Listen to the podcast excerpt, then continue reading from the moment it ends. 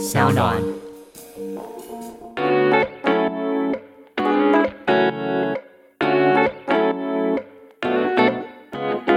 Hello，大家好，欢迎回到微醺之夜。嗨，大家好。大家前两集有没有听啊？前两集的那个反应非常热烈耶，我觉得蛮开心的是，本来我们都是一定要开个直播，然后跟大家见面互动，但是没想到我们把它放在 Pocket 上面的时候，大家还是会听完以后，然后转到 Instagram 上面跟我互动，这样就对了。这样就对，这样有符合你的期待是不是没有错，？没有错。虽然那个微醺的 Instagram 还是维持在基本的样子，干净的面貌。提醒大家是可以私讯我们，然后告诉我们一些大家想要聊的话题了。以后呢，节目还是一样持续的，希望可以提供给大家很多不同的男女方的一些观点，然后希望大家能够继续支持啦。没错，没错。其实我觉得我很喜欢现在微醺之夜，我们更多跟爱公微的节目有一些互动性哦。对，对，那不知道大家有没有听最新一集爱公微？对，最新一集呢，我们其实聊到的是跟宝仪姐聊到家这件事情，因为她有一个节目叫做《我们回家吧》，所以呢，我们就是从这边做切角，然后刚好带到大家过年要回家的时候，男女生可能会有不同的想法。诶，说到这个，这是我们过完年开工第一路，对不对？哎、对耶，对难怪就会感觉就是哦，还有这种慵懒的过年的感觉。难怪有一种恍然大悟，怎么今天好像想不出个什么来，一直在想大脑还在过年，一直在想年糕。哎、我今年可是吃到年糕了，哦，爽。那我在我们回家吧里面，他们都吃些什么？不是啦它不，是美食节目，呃，也算是美食节目啦。但是因为在其中，我有跟宝仪姐聊到说，我觉得每次开始在外面工作之后，发现家是一个我们自己最难割舍的一部分。然后包括令我印象最深刻，是我之前在飞的时候，过年时期都不能回家。哦，你刚刚提到终于吃到年糕的时候，我是不是应该要马上说？记得你好像在节目里面有提到说，你之前当空姐的时候，有一年没有办法回家，然后吃不到年糕而大哭，对不对？你还记得当时状况到底有多丢脸吗？你 烦呢、确实，我那时候是蛮丢脸的。我觉得那个是一个对于你想家的情绪已经满到你没有办法负荷，你只好宣泄在年年糕身上。所以你们家已经是卖年糕的，是我们家没有卖年糕。因为我一下子没有抓到这个家跟年糕的连接性。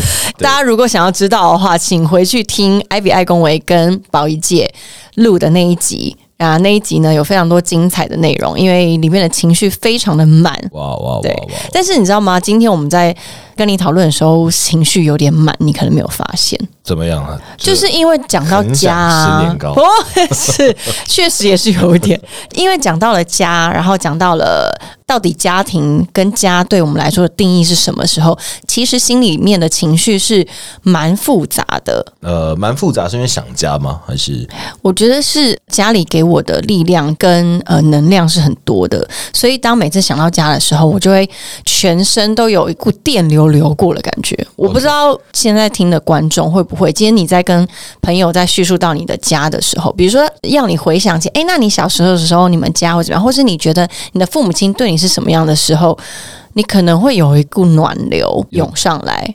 Ivy 自己本身是大概几岁开始你就已经离家，然后自己一个人开始生活？我觉得我独立的非常早。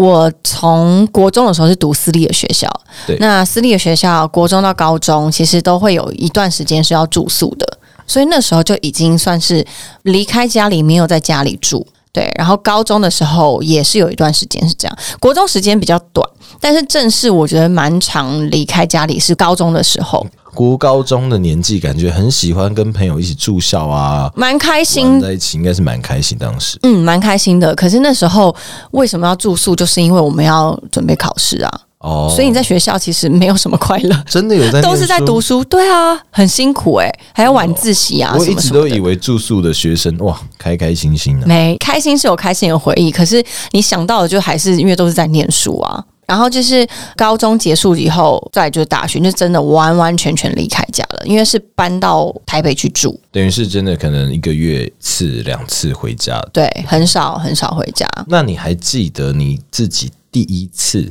感受到想家是什么时刻、什么样的状况吗？第一次感觉到想家的时候，可能是身体生病的时候，觉得需要人家照顾的时候，我就会觉得啊，想爸爸、想妈妈，想在家里，然后有人照顾你，然后煮粥给你吃，这种感觉就。赖在床上，对有就很担忧你那种感觉。对，我觉得那个时候是一个很极度需要被爱的时候。我觉得，甚至于你在感情中可能遇到伤心或是难过的时候，其实可能不会想到是父母亲，可是你会想要回家里，你想要回到家里这个地方，你不一定要跟父母亲哭诉，可是你会觉得那个地方是可以让你放松，然后你可以逃离的一个地方。我还记得那时候我很有画面，就是在外生活的时候，嗯。自己有一个画面，我还印象很深刻，是我真的很很累很累的时候，我脱口而出说：“我好想回家哦！”不是跟别人讲哦，嗯嗯嗯就是跟自己心自己里想，一个人说：“哦，我真的好想回家哦。嗯那时候就会觉得自己真的累了，就像你说的，我我觉得会需要一个家的温暖，需要被疼惜的时候，你就会想要回家。而且我觉得那种疼惜，就是那种我很喜欢一回到家里，然后就有人问说吃饱了没，或是要吃什么那种嗯，或者说你对想吃什么啊被？当猪喂的时候就很开心。我觉得你今天讲到一个那个家的定义，我觉得很有趣。你说家啊，不就是一个盖子，然后下面养一只猪，所以他他就是这样，对，就是一直喂猪的猪圈就是家，对啊，回家废就是回家当只猪啊，对真的耶，真的耶。就是在外面不能说我是猪，但是在家里面，你说我是猪，我可以，我就是要哎。对，真的耶。那讲到这个，你刚刚有提到说，呃，生病的时候是你第一次特别想要回家嘛？这个地方我想要跟大家做一个小互动，就是我要请大家一起闭上双眼。嗯，当我提到家的时候，我想每个人去想一下，在你脑海中浮现的第一个画面是什么？嗯，来，现在睁开你的眼睛，我们先问问我们的艾比小姐，请问现在在你脑海里浮现第一个画面是什么？我想到的是我的父母亲，他就是拿着非常好吃的食物，他们自己做的菜。喂食我，一直有个画面，就他们一直端菜出来，然后都是我好喜欢的红烧鸡啊，然后白鲳鱼啊，这样子。你是坐在餐桌上吗，对，就是餐桌上。在餐桌上，然后拿着筷子这样一直敲，敲完这然后，他们一直拿饭菜，就是很多好吃的东西，然后一直拿出来给我吃那种感觉。哦，你呢？你自己想到什么画面？第一个映入的浮现的画面是从我爸妈开始，哥哥啊，然后家人啊，姑姑啊、婆啊、表姐，大家就是很开心的在笑的那个画面。嗯嗯嗯，对，就是家人聚在一起的感觉吗？对啊，这是有一个我们称呼它叫做家的一种记忆了。所以可能是你一直都曾经有过这样的样子，然后一直喂食，你觉得是幸福的、很开心的，对，那就是你对家的一个记忆。嗯对，那会聊到这个，是因为其实我觉得每一个人对于家的记忆也好，对于家的想象，嗯，或是所需要的感受，一定都不一样。对，那相信刚呃每个听众闭上眼睛的时候，大家可以去想一下，你心里面浮现那个当时脑海里的画面是什么？所以有可能对你来说就是一个温饱。嗯，我们家对食物来说，食物是一个很大占比的一部分，因为我们家从小就是做吃的，哦我爸爸就是厨师，我们家的餐桌上面的菜都非常的丰盛。想象到最幸福的时刻，真的就是看到满桌非常非常丰盛的菜肴，我们小孩子抢着吃饭啊那种画面。我的话是我们家都很喜欢讲话，我可以理解到了，我从看你就知道你们全家应该都很喜欢讲话。尤其是我爸特别注重，他一直都很注重全家聚在一起聊相聚的时刻，聊天很重要。嗯嗯，我自己印象都很深刻。可能以前吃饭呐、诶，你们家以前吃饭是可以看电视的吗？不行，就是住在一起。对对我我们家也是。然后我爸就是说，大家聚在一起去分享今天做了什么，嗯嗯，大家发生什么事情。然后直到现在也是，嗯，很喜欢大家聚在一起慢慢吃饭，然后聊天，真的是乱聊。但那个画面影响我很大，在我对我来说，对于家的记忆。然后我觉得那是很快乐的。呃，我知道你应该是在求学时间就已经也是离开家了嘛，对不对？对我自己没有意识到，我这么早就其实没有待在家里。然后后来我才发现，哎、其实我有很大段时间我并没有住在家里，直到我开始发现回家是需要花一些时间，然后是需要去安排的时候，我才意识到，哎，我已经不住在家里很久了。嗯，然后甚至因为工作也好、啊，因为你常年在海外嘛，对不对就有对？长时间对没有回家的时候，然后可能回到家的时候，发现家的样子，哎、呃已经有一些改变了，对。然后才觉得啊，自己其实真的很长时间并没有在家。那你在国外的时候，在海外工作的时候，你觉得家里面对你来讲是一个什么样子的存在？其实我觉得在海外工作，知道有一个家在等我回去，我觉得那是一个蛮重要的事情啊。就是即便我在海外工作，我还是持续的会觉得我有一天会想要回家，或是我会希望他们可以来这里。然后努力工作，我也是希望说，哎，有一天可以把家人接到这边来，跟我在这边一起享受，比方说我这边看到的风景、吃到的美食啊，我都会希望家人可以来一起去分享这一切。嗯哼嗯哼。对啊，可以跟他们分享我感受到的一些快乐。即便你在国外工作，对，你对于家的定义还是没有改变的吗？嗯，好像没没有诶、那你成年之后呢？成年之后，因为学生时期家里对你来说，跟你开始出社会工作以后，家里对你来说的感觉是不太一样的。因为对我来说啊，我觉得呃小时候我还不觉得家里是一个我希望被保护的地方。哦，对，直到我在外面工作以后，开始自己赚钱，然后自己面对很多的感情的挫折、人生的挫折、工作上面的难关的时候，我才发现，其实家里是面对这些痛苦的时候，我想要回去的一个地方。因为我小时候一直很想要往外跑，哦，但是长大以后却很想要回家，诶我是一个小时候我就很喜欢待在家里的人，好特别哦我。其实很喜欢跟家人一起的感觉，比方说。假日也好啊，嗯过年也好，然后可能哥哥出去的时候，跟朋友出去聚的时候，我都会觉得为什么都不待在家里啊？我觉得在家里很好，你好怪哦，你是一个老灵魂呢。但也不知道为什么我就在海外工作，对 对啊，对超莫名所以我是有一天突然醒悟到，我自己没有一直待在家里。哦。那你那时候会觉得遗憾吗？会觉得错过了很多吗？有，我其实到现在都还是会觉得，有时候会觉得我想要花更多时间回到家里面，然后可以去参与更多东西。嗯哼，嗯对哼，那刚刚那个是每个人心里面对于自己家的一个记忆嘛？你想要的家，假设让你更文字化一点点，对你来说，你觉得自己追求你想要的家，你觉得是什么样子？就是我想到的画面是，我是家里女主人的那种感觉，然后我照顾着家里的大大小小，嗯，然后有另外一半有小孩，大家都因为我把家里照顾得很好而很开心的生活，然后很幸福的感觉。你这个画面会动是不是？会镜头先会是我从厨房转身招呼了小孩子回来了，又在端菜，哎、所以其实是有连结，就变成我是我父母亲的角色。对啊，你从一个我从一个坐在餐桌上的人，变成是我从厨房里面出来的人。哦，可能接着是我的先生回家，小孩回家，然后大家一起在家里面吃饭的那种画面。而且我觉得我们今天聊到说，你小时候年轻的时候家里对你的定义，跟你成年以后家里对你的定义会不一样，是因为因为现在这个时间跟我们过完年是很近的嘛，对。所以在过年的时候，我们回家的时候，你应该会有很大量的时间相处。哦，讲到过年哦，真的是有点不一样。就是我对今年过年当然还是很开心，但是觉得很累，就是好多事情要做。可能是我第一次开始要安排很多事情，年夜饭也好啊，回家要怎么回去啊，然后开始去参与到很多很多事情。是开始我会觉得，原来过年这么忙哦。哦，因为你之前都在海外啊，对，再来的印象就都是参与的人，可能爸妈已经准备好，家里准备好吃的，然后到了今年以后开始去参与到的是一起共同，比如说去策，划、去规划。对，等于是这个年夜饭你准备，你要张罗哈，我觉得差别好大哦。就是我会觉得过年对我来说，从小到大都一样、欸，顶多你要开始包红包而已。但是对于哦对对我来说，我还是就是回家然后耍废，给父母亲喂食这样子。对我原来也是过年前就想说爽了，开始耍废了，这可能是我今年最不废的时候。你说一整年最不废的时候，竟然是过年的时候。对啊，这突然多了很多事情，然后心态上并没有在放松，心态上就一直会绷着，觉得诶要做什么，要想一些活动啊，诶晚上吃完了，那等一下要干嘛？哦，哎，那你觉得为什么会有这样男女生的差异？因为你也没有娶嘛，我也没嫁，对，就是我们也还没有各自的家庭。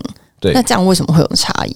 我在想，是不是我自己的印象啦？以前都是爸爸在张罗嘛，然后就会觉得，哎、自己年纪也到了，自己要去分担一些，帮忙去做这些事情。对对对对耶！我突然想到，有很多人说，他结了婚之后，他们觉得最害怕的事情就是面对过年的时候要准备年夜饭。所以这件事已经变成是你嫁去别人家要做的责任，可是你今天是自己家里面的女儿的时候，你不用张罗年夜饭呢。因为是妈妈，对呀、是别人家的女儿，女儿。过来帮 对呀、准备给你吃。所以差异就是嫁出去了没？但男生会有的差别，可能就只是年纪的对耶，我觉得要承担起一些责任，让家里的长辈跟晚辈都过得更好一点，对，意识到自己已经不是幼童了。所以就是呃，男女生他对于成不成家的界定，呃，对我来说，我一直都觉得自己要有某方面的责任跟能力达到的时候，才有资格去讨论所谓的成家。嗯，我觉得这也不这是说社会给男士的压力吗？你觉得？我觉得是诶、自己也莫名的混入了这个想法里面，就是在你没有责任跟能力的时候，没什么资格去讨论这些事情。就是我什么都没有，我没有一个好的工作，或是没有一个足够的肩膀的时候，嗯嗯嗯，是还没有资格去讨论成家这件事情的。女生跟女生真的想的蛮蛮不一样的。就不会有这样的想法。你说成不成家吗？对，你会有觉得自己什么时候才可以成家了吗？没有诶、我觉得有找到适合另外一半就可以成家啊。反而是男生会觉得我找到适合的另外一半以后，嗯，然后你还要再做一些努力才可以成家。对，就是我有没有这个资格去跟对方讨论要不要成家？我觉得这真的是这个传统社会给男性的压力，因为对于女性来说，我自己认为，今天成家的前提是你找到一个适合的另外一半，然后你们一起想办法让这个家成起来，而不是把这个责任丢给男性。但是，可能男性从小到大被教育的观念就是你是这个一家之主。当你要成家的时候，你要包括的是负责你另外一半的所有的人生经济跟他的生存与否。嗯，但我觉得现在越来越多的女性她没有这样子的观念，可能你们还存在这样子的压力。所以我也觉得才会越来越多男生越来越晚婚，因为他可能会觉得自己还没有达到那样的资格。嗯哼，对，会觉得我现在凭什么结婚呢、我又没有稳定的收入也好啊，没有足够的存款也好啊，然后没有足够承受压力的能力了。但我认为啊，我自己认为能不能成家的必要条件，绝对是心态。诶，就是你的心态够不够成熟，跟你的另外一半去面对未来的困难，包括小孩子各种会发生的事情。嗯，我觉得可能男士们可以松一口气的是，现在越来越多的女生有这样子的想法，等于是这个家是我们两个要一起去共同经营跟努力的。呃，应该是说女生她也会把这个责任放在自己身上啦。对，对啊所，以我觉得这很好的。其实我觉得，或许这就是建立在两个人对于家庭责任的定义不太一样。可能男生会觉得我就是要好好的担起养家的责任，嗯，但女生可能会觉得更重要的应该是我们彼此之间的陪伴，跟你说的一起成长的这种感觉。对对，所以可能女生她会说：“你怎么不多陪陪我们，或者说晚餐回来一起吃？”对但可能对男生来讲，他的优先责任就是我起码要先把这个家养好，所以他不停的加班工作。所以我觉得，因为这样的认知落差，才导致到后来的行为的不一样，双方的感情也开始变。嗯嗯嗯嗯嗯，对啊因为它后续应该会衍生出非常多的问题，所以今天我们在呃录微醺之夜之前呢、有些人在 Instagram 上面问大家，就是你今天是男生的时候，你觉得家是什么？或者你今天是女生，你觉得家是什么？我们后来发现，其实蛮多男女生对于家的定义有一些的差异。你对家的定义跟我对家的定义，跟你我对家的想象都不太一样。有一个很特别的是，大部分的人都会觉得家其实是一个让自己放松，然后很自由自在的一个地方。你同意吗？我同意，你同意对不对因为不管是你自己在外面租的地方，对或者是你自己的老家好了，其实这两个地方对你来说都是自在的。这个是我觉得我们自己对家的定义，男女生其实都是一样的。但是如果提到说今天要成家的时候，你对对于家的想象，男女生的想象就不太一样了。因为就有人说，他觉得传统男生在结婚以后，家是女生跟自己的家人一起，嗯但是女生呢，却会觉得是她跟另外一半重新组成的一个家。你觉得是不是有这样的差别？我我觉得或许应该是因为刚刚自己的想象吧，我的想象是我的家人谈笑风生的样子，嗯然后当我想象到未来的时候，我会希望我的另外一半出现在这幅画里面，嗯嗯嗯嗯，他跟着我，跟着我的家人一起谈笑风生的样子，那可能就是我对于家的第二个想象。你呢？我小时候想象的家是我是被照顾者，但我希望我未来的家是我是那个照顾者的角色。但是很奇妙的是，竟然没有呃我父母亲的在这个画面里面，就会变成成是我跟另外一半组织一个家庭的感觉。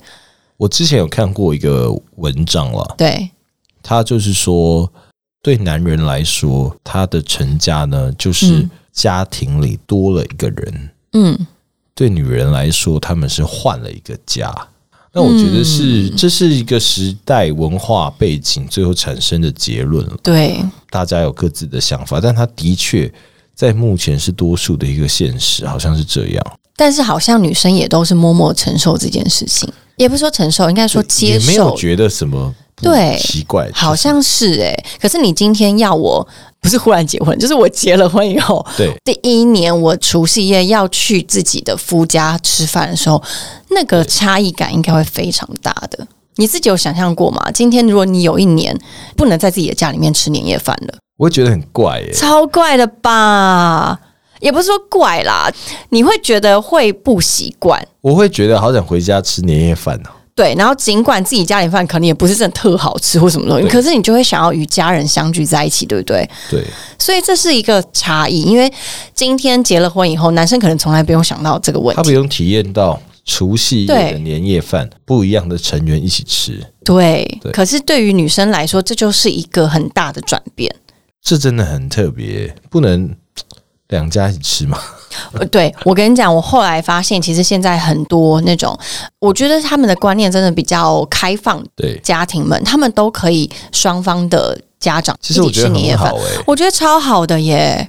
不过我觉得这是不是也是从时代转变？你知道以前可能会觉得年夜饭就是要自己准备，可能现在大家越来越可以接受在外面在外面吃，或是对就是订菜。我觉得应该是因为以前都会觉得一定要自己准备，所以你今天如果两家人一起，可能一次就要二到三十个人，或是谁要准备在谁家吃？对对对对对，对对，就会变得比较复杂一点。但是现在你可能可以在外面订餐厅，所以两家人都可以一起到那个地方一起做这件事情，听起来是蛮好的。我觉得挺好的啊。但是确实还是有些传统的，呃，有些人觉得这个就是习俗嘛，你还是要遵守从以前到现在的习俗，对了，这样才叫做过年。但是我觉得都好，其实只要不伤和气就好。是啊，是啊，对不对？因为我有听过很多的网友跟我分享的是，他很不能接受为什么我嫁过去以后，我的过年年夜饭就一定要在我的夫家里面吃，然后因此还跟老公吵架，然后还说。今天你要我答应嫁给你的前提条件，他就是说我年夜饭一定要在自己家里面吃。我觉得啊，或许有个解套是，可以在你夫家的面前，也可以像自己家里面自在的话，你可能就不会那么介意说我现在是在谁家过年。但这个很难，因为有人说婆婆永远不可能是自己的妈妈。我同意哦，这我同意，为什么啊？因为我觉得那个跟有没有生出来还是有差别啊，哦，跟从小就是拉把你长大那个情分跟情谊还是不一样的。应该说，我觉得其实不需要去特别分说，她就成为了我的妈妈这件事情了。你你的妈妈就是你的妈妈，对应，该说这个角色跟你们的感情的呃时间深度培养度是不一样的。没错，假设你结婚了二十年以后，然后你跟这个所谓的岳母好了相处了二十年，嗯当你们的感情有足够深厚的时候，我觉得这句话就会有一点点开不了口。你就不会说，但你永远都不是我妈，你不会讲这种话了，因啊为你跟她也成为了有感情的人，然后你们两个相处融洽的时候，其实这回到最基本盘，就是人与人的相处本来就是用时间与陪伴去堆叠而成的。我觉得人跟人的相处就是要很自然的去堆叠而成的，并不需要因为突然多了这个角色以后，你就要去满足这个角色好像要有的样子。对。对啊，所以我就觉得这种事情就慢慢来了。我们刚刚聊到的是，就是当你成家之后啊，就是男女生对于成家之后的那个家的定义有不一样。你男生可能会觉得说，我成家之后是我的太太跟着我加入到我的家里，那女生可能会觉得说，我现在重新跟我的先生组成一个新的家庭，对对，是有这样子的差异的。对，其实我觉得是蛮有趣的，嗯就是蛮有趣的很自然的想到的时候，就在这个地方是不一样，的。对会觉得哎、诶原来我们不一样。然后这边我觉得有一个很有趣的是，你说你之前有听说过有人说老公回家前都会在车上休息十分钟，啊对呀、很多人啊都会说啊，就是男生在工作回到家之前，都会把车子停在家门口休息十到二十分钟，不管是放空，然后或者是打手游，或是看球赛，整理好心情以后再进入家里面。其实我那时候第一次听到的时候，我很讶异，我想说。呃怎么男生都不告诉我们，他们需要这样的时间？对然后后来我才发现，哦，可能是家庭。我们现在讲的是老公这个角色，对当他成为别人的先生，或是成为一个爸爸以后，他对于家的这个定义已经变得不一样了。家对于他来说，可能也是另外一种压力。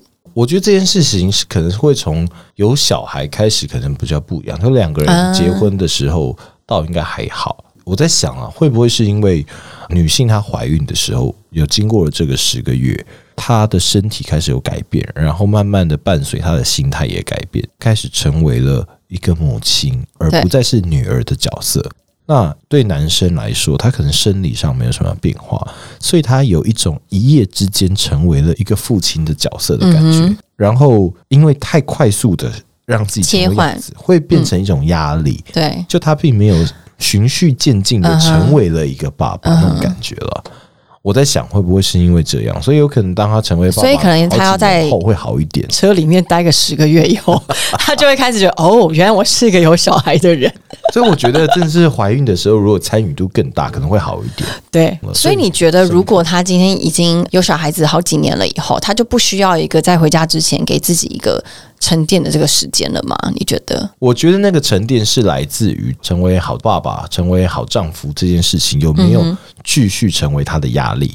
嗯因为其实我觉得一开始都是兴奋、跟高兴和期待的，他会成为压力。我觉得就是因为可能没有达到自己的期待，然后开始回到自己那个世界里。就是当他一个人的时候，他不用成为谁的好丈夫，不用成为谁的好爸爸，对，他就可以当自己。然后可能是会需要那段时间让自己维持可能还未成熟的那个样子。嗯嗯嗯嗯，那你自己会觉得重要吗？你觉得你可以理解这样子的行为？我觉得可以理解，我自己觉得这部分很重要，就是就每个男人好了，每个男人更可以去释放自己脆弱的时候。嗯如果你更可以让你另外一半身边人看到你的脆弱的时候，我觉得你的压力相形的就会消失，没错，然后你可以更自在的面对自己，不是叫你成为一个软弱的人，你的脆弱其实无所谓。对，对啊、我觉得这个也是我们今天这一集其实想要跟大家探讨跟聊的。当你对于家的定义有没有办法跟你的另外一半谈起，或是你们在真的要成家之前，能够彼此的去分享自己对家的定义？为什么这样说呢？因为很多时候男生可能会觉得说，哦，我对家的定义是我今天要把这个家的经济照顾好。那女生可能会觉得是我希望这个家的每一个人都是幸福快乐的。那因此两个人对家的想象有一点点差距的时候，你们在婚前可能还没有知道彼此对家的想象是这样子，但成家以后，你们才发现为什么他一直做不到我要的家的样子。但我觉得这一切的落差都是因为你们在婚前没有好好的去把这件事情一起来讨论。对，甚至错误的讯息，让两个人就过上不同的生活，行为的落差就出现，然后可能就会产生一些摩擦。对我今天跟制作人，我们两个人在事前讨论的时候，我们就是有一个结论：其实男女性对于家会有落差是很正常的。每一个人，不管男生或女生，应该说，就算是同性，你每一个人对于家的定义，跟你期望家里给你的。能量跟养分都是不一样的。对啊，但是今天为什么我们要探讨说男女在组织家庭的时候，有时候会有争执，会有落差，会有期待跟落空，有可能是归咎于没有好好的去跟对方讨论你期待的家会是什么样子。对，在这个地方，我想要请大家再次的闭上你的双眼，嗯，然后去问一下你的身边的那一位，心里面出现的那一幅画是什么样子。当你你两个人可以去聊，可以去沟通，诶，原来你想的幸福的家是长这样，诶，我的是长这样，那你们会找到一个平衡点，或是你会知道，其实你不用这么辛苦，不用那么努力赚这么多钱，嗯。其实你另外一半要的很简单，对，亦或是你另外一半要的只是钱，我觉得也很好，因为你们好好工作吧。对，就是你们要很明确的对焦，你们的目标是什么？啊你们两个人想要组织怎么样的家庭？对啊，但是我觉得那个目标呢，可以先从各自蓝图来开始，不一定要凭空建立一个家。你可以从各自对家的想象跟对家的渴望，然后来组织你们自己喜欢的家庭。没错没错对。对对对，因为我觉得，其实刚刚你提到，你觉得你小时候是一个被喂食者嘛？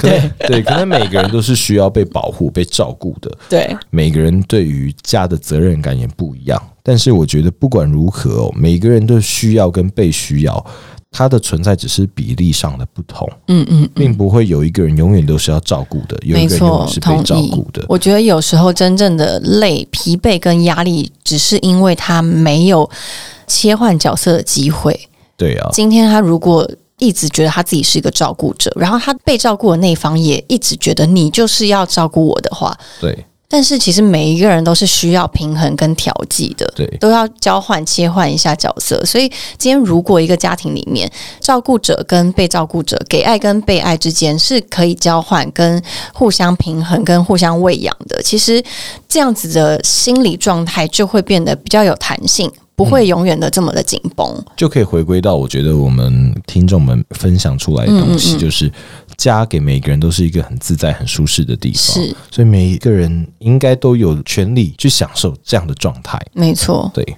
那我们今天的微醺金句是什么呢？幸运是你喜欢的，也是我喜欢的样子，而幸福是我们在一起的样子。如果你喜欢家的样子跟你的身边那一个人是一样的时候，其实那是一种幸运。非常幸运，当你得到你想要的东西，那是一种幸运。